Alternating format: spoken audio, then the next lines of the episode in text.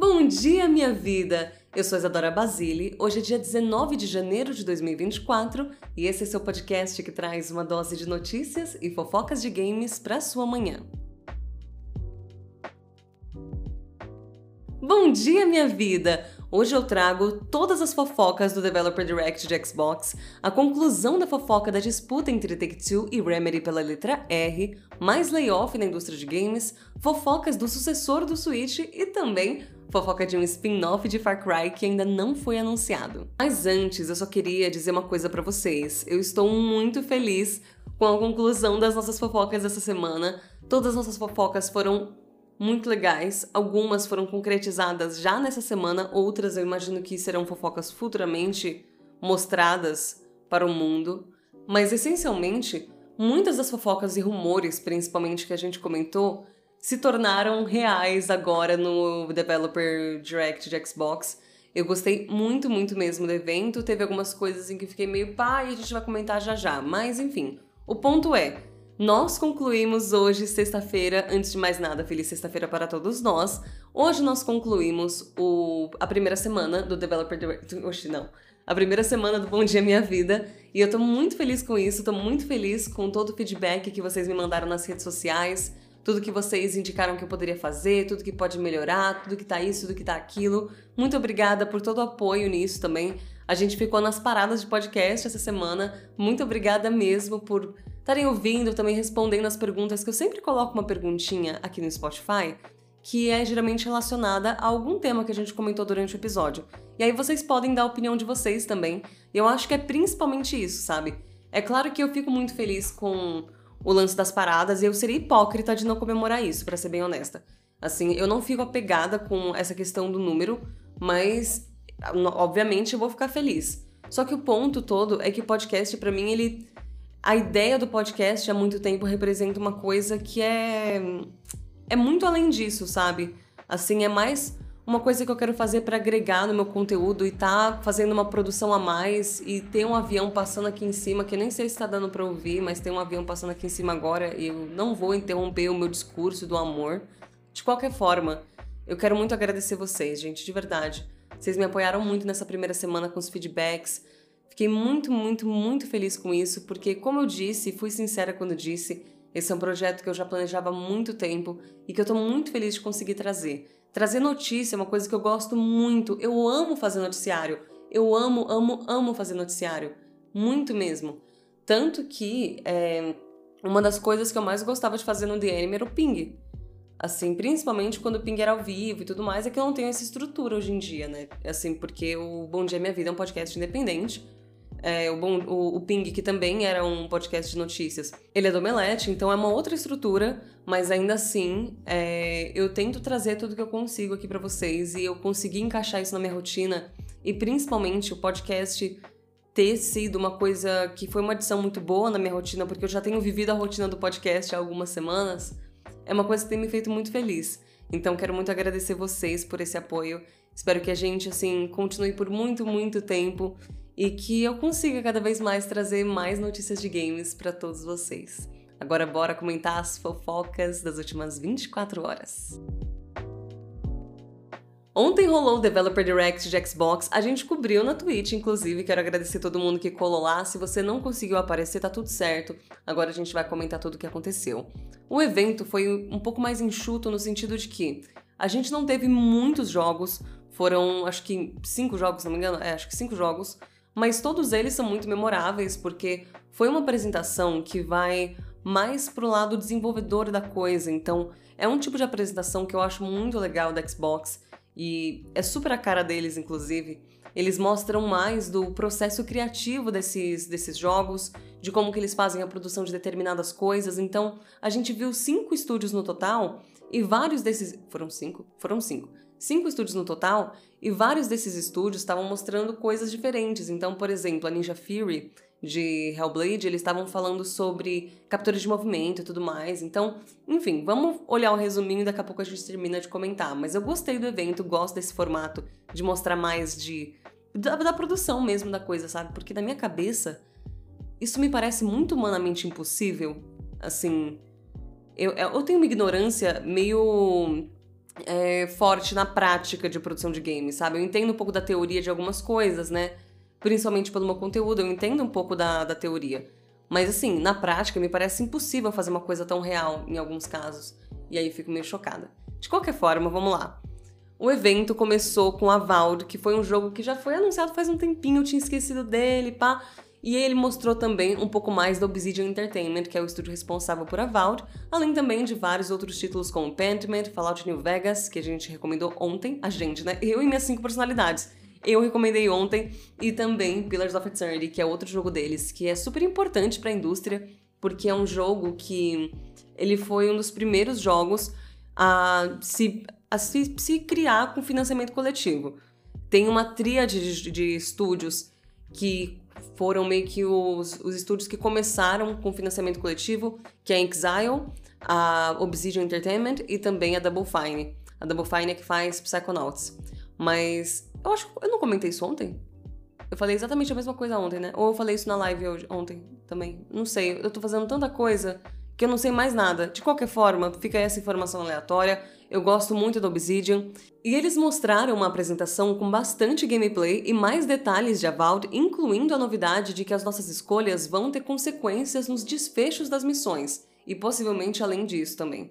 Durante toda a apresentação, da, de Avowed pelo menos, eu tinha certeza de que ia ser Shadow Drop. Shadow Drop, bastante gente tirou essa dúvida na live comigo ontem, é quando um jogo ele é mostrado durante o evento e ele é disponibilizado logo em seguida. Isso acontece muito com demo. Então, o pessoal pega, solta uma demo e fala, ah, tá disponível agora, available now, sabe? Então, isso é Shadow Drop. E às vezes acontece isso com o jogo também, como foi o caso de Hi-Fi Rush. De qualquer forma, na verdade, eles não deram nem data para o negócio, eles só disseram que sai ali entre outubro, na verdade, entre setembro e outubro de 2024, e ele sai para PC e Xbox Series. Ele entra no Game Pass no lançamento. Depois de Avowed, foi a vez de Hellblade que estava fresquinho na memória, já que a última vez que ele apareceu foi não muito tempo atrás, durante The Game Awards 2023. Agora ele apareceu mais uma vez com mais detalhes da produção e desenvolvimento do jogo como um todo que acontece na Ninja Fury, que é o estúdio inglês responsável pela série. A apresentação de Senua Saga Hellblade 2 focou muito na parte de captura de movimento, como eu falei antes, que é feita pelos atores. No caso, quem interpreta a cena é a diva Melina Hurgens, eu acho que é assim que pronuncia o sobrenome dela. E ela estava no Brasil, gente, agora há pouco, em dezembro. Ela veio pra CCXP. Muito fofa. Nem vi ela, mas é muito fofa. Pisou em terras brasileiras. O mais importante, claro, foi que a gente teve uma data de lançamento. Graças a Deus, muito obrigada. Foi a única coisa que faltou na mostra que eles deram durante o TGA do ano passado, e confirmando as fofocas que a gente trouxe essa semana, sendo a saga Hellblade 2 estreia no dia 21 de maio de 2024 para PC e Xbox Series.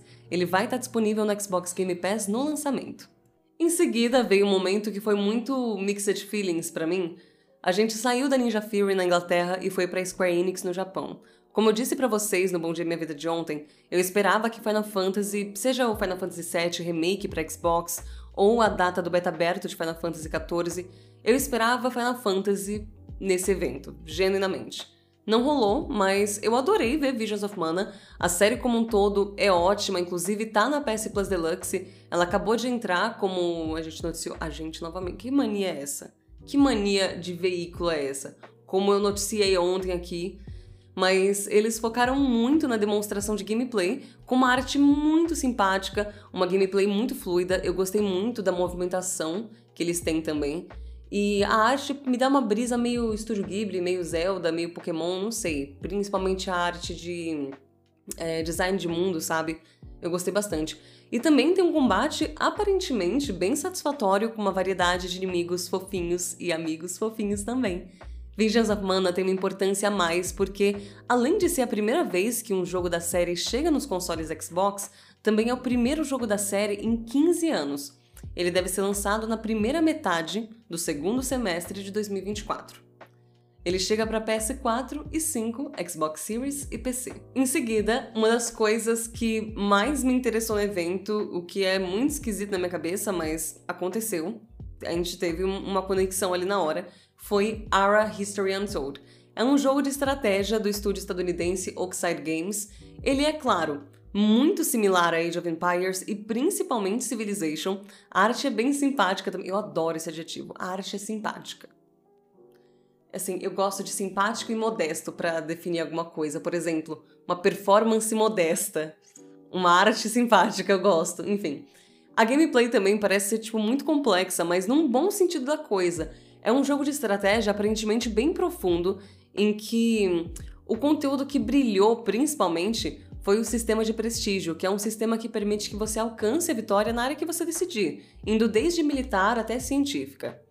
Ara History Untold também não recebeu data de lançamento, mas está previsto para entre setembro e dezembro de 2024 no PC, e ele chega também no catálogo do Game Pass no dia de lançamento. Para finalizar, é claro, a gente teve o jogo de Indiana Jones, que foi anunciado em 2020 e exibido com mais detalhes. O título está sendo desenvolvido pela Machine Games e foi a primeira vez que ele apareceu desde o anúncio com um teaser curto que foi lançado bem perto, inclusive, da época da compra da ZeniMax Media, que é a dona da Bethesda, pela Microsoft. Primeiro que o título do jogo foi revelado e vai ser como nós fofocamos previamente. Você viu primeiro aqui no Bom Dia Minha Vida, como indicavam as fofocas, Indiana Jones and the Great Circle. Em termos de narrativa, o jogo se passa entre os filmes Os Caçadores da Arca Perdida e A Última Cruzada. A gente já tem gameplay, já em termos de gameplay, foi mostrado muito combate corpo a corpo, com destaque para o uso do chicote do Indiana Jones, que pode ser usado em combate, mas também pode ser usado como ferramenta. Ela serve para distrair inimigos, para facilitar a movimentação, principalmente em locais altos, então ela serve para escalada, além de várias outras funções. A cara dele vai ser o Harrison Ford, que é lindo, lindo, maravilhoso, enquanto a voz vai ser do, olha só, Troy Baker. Lindo, lindo, lindo, lindo, lindo, maravilhoso. Nossa, gente, desculpa, foi mal, deselegantei, né? Foi deselegante, desculpa. Perdi o foco. É que nossa, eu sou muito apaixonada por ele, falei, tô leve. O Troy Baker, para quem não sabe, é o dublador do Joe em The Last of Us. Inclusive, ele fez uma pontinha na série da HBO como um dos caçadores que vai atrás da Ellie na neve, bizarro. Mas o mais aleatório disso, que assim, porque eu sei que talvez algumas pessoas que acompanharam o evento ontem estranharam que eu não falei da parte da perspectiva de câmera na quando eu citei a parte de gameplay, mas é porque tem uma parte que é muito pior disso para mim, além de tudo da perspectiva ser primeira pessoa, porque vai ser primeira pessoa. Por que, que eles gastaram, tipo, uma puta grana para colocar a cara do Harrison Ford, sendo que a primeira pessoa a gente nem vai ver a cara do maluco? Assim, pergunta genuína.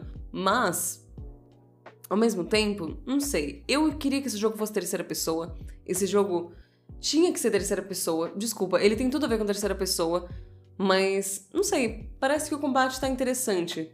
Só que essa perspectiva me deixa muito com o pé atrás. Assim, é, é super o tipo de jogo que poderia muito bem, muito, mas muito bem, ser um jogo em terceira pessoa. Eles tomaram essa escolha de primeira pessoa e eu não gostei muito, achei meio esquisito. Eu entendo que é uma questão é, de imersão, principalmente, que foi um ponto que eles ressaltaram bastante na Machine Games, que é o estúdio responsável pelo jogo, mas ainda assim não sei, não sei, não gosto. Eu gosto de primeira pessoa, mas não gosto nesse tipo de jogo, sabe? Então eu não, não fiquei muito satisfeita com isso. E eu queria ver a cara do Harrison Ford um pouco mais tranquilamente, né, gente? Eu não quero ter que ficar procurando um espelho. De qualquer forma, ele não recebeu data de lançamento e também deixou a janela aberta para 2024 inteiro, sem sequer uma estação como previsão de lançamento. Ele vai chegar para Xbox Series e também para PC e vai estar tá no Game Pass no lançamento. Assim, eu fiquei bem animada, fiquei bem mais animada do que eu tava antes. Eu, tipo, assim, ficou meio com um Tomb Raider, um Uncharted, sabe? Essa vibe. E parece estar tá bem divertido. Eu gostei muito da mecânica do chicote. Para mim, realmente, a única coisa que eu não gostei tanto é essa questão do da primeira pessoa. Aí realmente não é difícil, difícil. Sobre outras coisas que foram mostradas, sobre a Valve, eu achei legal, eu achei definitivamente uma arte simpática, mas no sentido de que, tipo assim, é simpático mesmo. Porque a Obsidian também nunca foi focada em fazer títulos com um gráfico muito realista, sabe? Também não é essa a intenção do jogo, eu acho.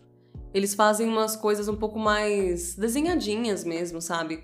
E eu gostei bastante. Assim, achei interessante. Fiquei mais hypada do que eu tava antes, mas ainda não o suficiente. Sobre Hellblade 2, Eu gostei bastante do que a gente viu, gostei de ver mais do processo de produção também. Foi mais isso, né? Eu gostei de ver a data, que era a única coisa que tava faltando. Mas assim, eu acho que essa data, baseado na, na distância, dentre a última vez que a gente viu o jogo e agora, assim, eu gostei de ver o que a gente viu do estúdio, não me entendam mal, achei divertido. Mas eu acho que poderia ser Fable no lugar, sabe? De Hellblade, e eles poderiam ter dado essa data no TGA sabe? Porque foi o TGA faz, faz um mês e pouco que aconteceu, sabe? Eu sei que um mês e pouco acontece bastante coisa, eu entendo. Mas assim, eu senti falta de algumas coisas e eu senti que Hellblade estava ali realmente só para dar uma data e mostrar um pouquinho do conceito, etc. Foi legal, achei legal, achei legal, mas enfim, foi só para mostrar a data. Sobre Visions of Mana, a minha opinião é que eu queria Final Fantasy, mas achei legal. Our History Untold, eu não sei se eu vou de fato jogar. Assim, me interessou bastante. Eu gostei muito. Eu não sei se eu vou jogar. Assim, sendo bem honesta. Acho que eu, eu gosto, mas eu não sei. Jogos de gerenciamento histórico também eu não tenho muita. Minha paciência não dura tanto, não. E sobre o Indiana Jones, já falamos tudo. Infelizmente, primeira pessoa. No geral, gostei do evento, achei um evento válido, um evento legal, um evento gostoso de acompanhar. É um eventinho assim para você acompanhar tranquilo, sem ser uma coisa para que você espere coisas hypadérrimas, sabe? Realmente foi um foco mais em first party também, né? Que são os jogos feitos por estúdios que são propriedade de uma fabricante de consoles. No caso, a Obsidian, é, a Double Fine mesmo, a Bethesda. Só a Square Enix que tava ali de fora, né? Eu gostei, achei o evento simpático, um evento gentil. Gostei bastante, gostei das coisas que a gente viu. Gosto de um formato de evento onde a gente não tem tanta coisa e as coisas são memoráveis. Eu não gosto muito disso de desse formato em que a gente fica só vendo um monte de coisa atrás de coisa atrás de coisa, mas ao mesmo tempo eu também não gosto de uma apresentação no meio dos, dos anúncios, e aí eu fico, ah, maluca. De qualquer forma, gostei do evento. Bora agora para as nossas próximas notícias, porque a gente tem muita fofoca, agora é só fofoca. Essa semana a gente fofocou sobre a Take-Two e a sua crise de identidade a ser tratada na terapia ao invés do tribunal. Basicamente, a Take-Two e a Remedy Entertainment estão em disputa pela letra R, já que de acordo com a publisher, de acordo com a Take-Two, o R do logo da Remedy pode ser facilmente confundível com o logo da Rockstar. Eu tinha comentado que isso era mais esquisito ainda quando a gente considera que a Remedy e a Rockstar estão trabalhando juntas nos remakes de Max Payne 1 e 2 cuja marca pertence à Rockstar desde 2002, depois que a Remedy fez a venda por 34 milhões de dólares. E sobre essa treta, como a gente já esperava, foi resolvida de forma amigável e tranquila. Essa disputa só foi notada agora, mas aparentemente ela foi resolvida no fim do ano passado, de forma amigável e tranquila entre as duas partes, de acordo com um comunicado da Remedy ao VGC. O comunicado também traz que a parte legal da disputa, tipo, essa a disputa legal, sabe que a parte processual da coisa, foi só uma, uma questão de formalidade mesmo e que a Remedy e a Take-Two seguem trabalhando em parceria. Ó, oh, que fofinho. Eu queria dar um destaque para um comentário, porque eu comentei, eu, eu pedi para vocês me mandarem assim uma resposta genuína, tipo, gente, vocês acham que esses R's são parecidos nas caixinhas aqui do Spotify? E eu queria falar o comentário do Bruno Lago, Bruno Chassou Lago, que disse: do jeito que tá, o próximo passo será processar o PT por usar uma estrela. E a gente continua com fofoca de Rockstar, porque uma notícia agora muito específica, é muito específica mesmo, pra galera que ainda joga GTA V no PS4 ou no Xbox. O Rockstar Editor, que é a ferramenta que permite que você grave o jogo e depois use para a criação de clipes, vídeos, etc., vai ser descontinuada e todos os projetos vão ser perdidos. Então, se você quer manter alguma coisa do Rockstar Editor, você tem até o dia 20 de fevereiro, a data da exclusão da ferramenta, para conseguir exportar tudo que você quer. Depois daí, vai com Deus. Mais um dia, mais um layoff, na verdade, mais dois layoffs agora que a gente vai comentar. O estúdio Behavior Interactive, que é responsável por Dead by Daylight, supostamente passou por um layoff que tirou 45 funcionários da empresa. O estúdio não comentou a respeito, mas a notícia se deve a um funcionário que teria discutido sobre isso no LinkedIn. Além disso, a CI Games, que é a publisher de Lords of the Fallen, anunciou também planos de cortar 10% da sua força de trabalho. Esse layoff chegou até o veículo GamesIndustry.biz e depois confirmado pelo Merrick Timinski, que é o CEO da publisher. Fontes do GameIndustry.biz dizem que funcionários do estúdio Underdog de Sniper Ghost Warrior e também da Hexworks, que é a desenvolvedora de Lords of the Fallen, foram impactados pelo corte. Além disso, aparentemente o maior corte foi no departamento de marketing da publisher, que, ao que fontes indicam, foi praticamente todo cortado. Gente, isso é um bagulho de começo de, de ano? Eu preciso entender. Isso vai ser sempre assim? Agora? Tipo, porque já faz um tempo que isso tá acontecendo. E essa semana, assim, em cinco dias, três dias a gente teve layoff. Sabe? Layoffs grandes. De empresas grandes, sabe? Muito esquisito. Não sei se é uma coisa de planejamento de começo de ano que tá começando a ser botada em prática agora, mas bem complicado. Agora nós temos uma fofoquinha, porque a GDC, a Game Developers Conference, fez uma nova pesquisa que nos traz mais fofocas de Switch 2. Essa pesquisa entrevistou cerca de 3 mil desenvolvedores a respeito dos seus trabalhos e todo mundo sabe que, na verdade, pesquisa é margem para fofoca. Pesquisa é um esquema de pirâmide para saber tudo o que acontece no mundo. Então, a GDC não é besta, e uma das perguntas para os devs, que iam desde estúdios indies como também estúdios de jogos AAA, era qual era a plataforma que eles estariam desenvolvendo seus trabalhos atuais, ou as plataformas. 8%, o que equivale a fazendo a conta em torno de umas 240 pessoas, disseram que estão desenvolvendo jogos para o sucessor do Nintendo Switch. Além disso, outros dados da pesquisa indicam, como esperado, que as plataformas que os devs mais estão trabalhando são, respectivamente, PC, PS5 e Xbox Series. Inclusive, é, alguém na live me perguntou ontem, falou que tava querendo comprar um Switch, mas tava com medo porque tava com medo que o sucessor chegasse. o medo, né? Nossa, às vezes eu sonho que o sucessor do Switch tá debaixo da minha cama. De qualquer forma, eu acho que é um medo válido, sabe? Assim, eu não, eu não. Eu acho que chegou no momento que isso tá tão próximo, porque realmente eu acredito naquela janela de lançamento de setembro, sendo bem honesta com vocês. Não necessariamente por causa do cara do Game Shark, mas porque, não sei, me parece uma janela de lançamento muito plausível para Nintendo.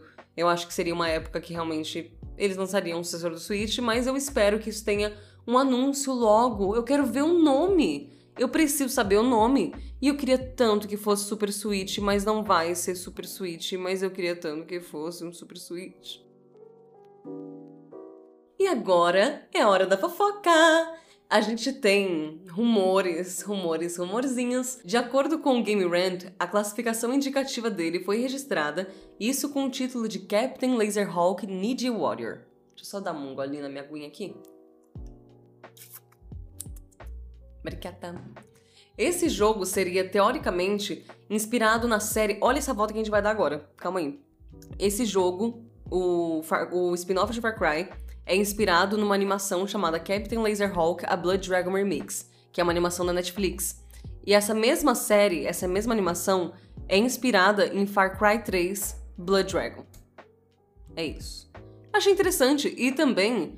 É, assim, não vou falar que eu achei, achei interessante, não vamos confundir com fiquei animada. É, existe, não é nem que é uma, linha tênue, existe um abismo.